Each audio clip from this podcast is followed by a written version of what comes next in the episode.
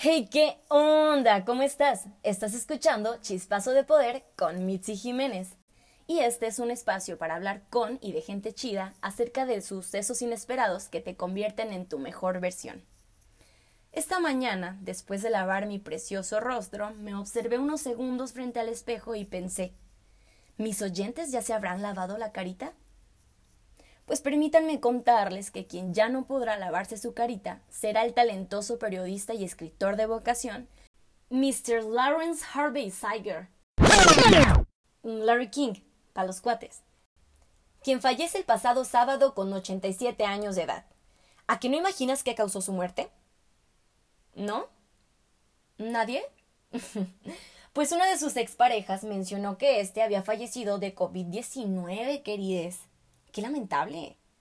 Luego, su viuda Shang aclaró que había sido hospitalizado a principios de noviembre, pero que estaba lejos de librarse. Había padecido varios problemas médicos durante años, como graves ataques al corazón y diabetes de tipo 2, así como también un cáncer de pulmón en 2017 del que se recuperó tras someterse a una intervención quirúrgica. Luego de que declararan que el señor King había fallecido de COVID, la señora King sale a desmentir a su difunto esposo, pues ella menciona que el señor King había logrado vencer el COVID-19. Pero esta enfermedad lo había deteriorado tanto que su siguiente infección fue la causa de su muerte. El señor King fue un periodista premiado múltiples veces por su excelente trayectoria y su autenticidad al realizar su trabajo.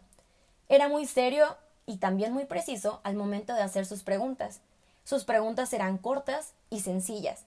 Él decía que solamente era el canal del entrevistado al oyente.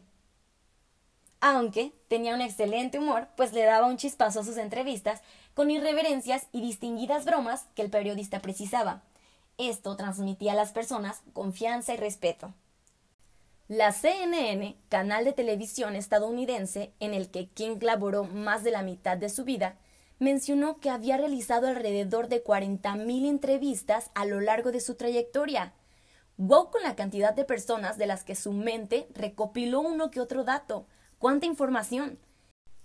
De entre los 40.000 destacan celebridades como Marlon Brando, con quien también se besó durante la entrevista, Macaulay Culkin mientras atravesaba las declaraciones acerca de su relación de infancia con el rey del pop Michael Jackson, así como también a los máximos mandatarios de distintos países, incluyendo a todos los de los Estados Unidos de América.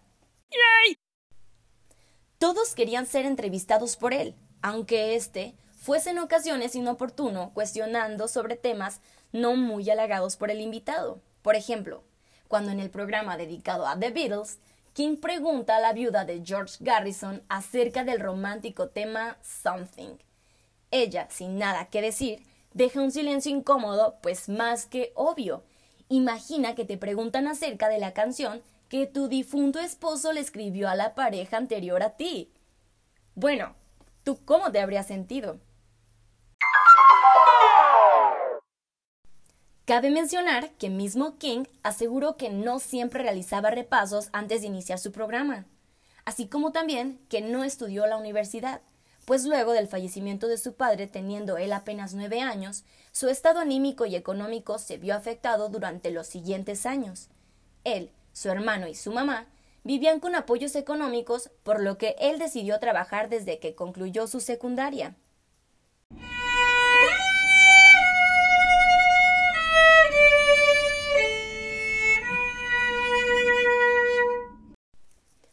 En UPS mientras soñaba con ser periodista, pero este no lo creía posible porque no había estudiado. Luego, conoce a un cazatalentos que lo impulsa a persistir en distintas empresas y logra entrar como intendente en la WIOD en Miami. Luego, uno de los integrantes decide darse de baja y King sale al aire. Luego, cual chispazo, se dedica a crecer y fluir de aquel don que lo volvió un locutor y escritor inolvidable e importante para los medios de comunicación. Algunos datos peculiares de King son. Cambió su nombre real por el seudónimo Larry King, luego de que el director del empleo actual le dijera que Sager se escuchaba muy étnico y poco memorizable. La idea de apellidarlo King surgió luego de que éste leyera el periódico del Heraldo en Miami y viera un anuncio de licores King. Qué curioso, ¿no? Su vida amorosa fue muy cambiante. Este se casó ocho veces, mismas que también se divorció. Su signo zodiacal era Escorpio. ¿Y tú? ¿Qué signo eres? Y bueno, sin más que agregar, despido esta cápsula preguntándote, ¿tu chispazo ya llegó?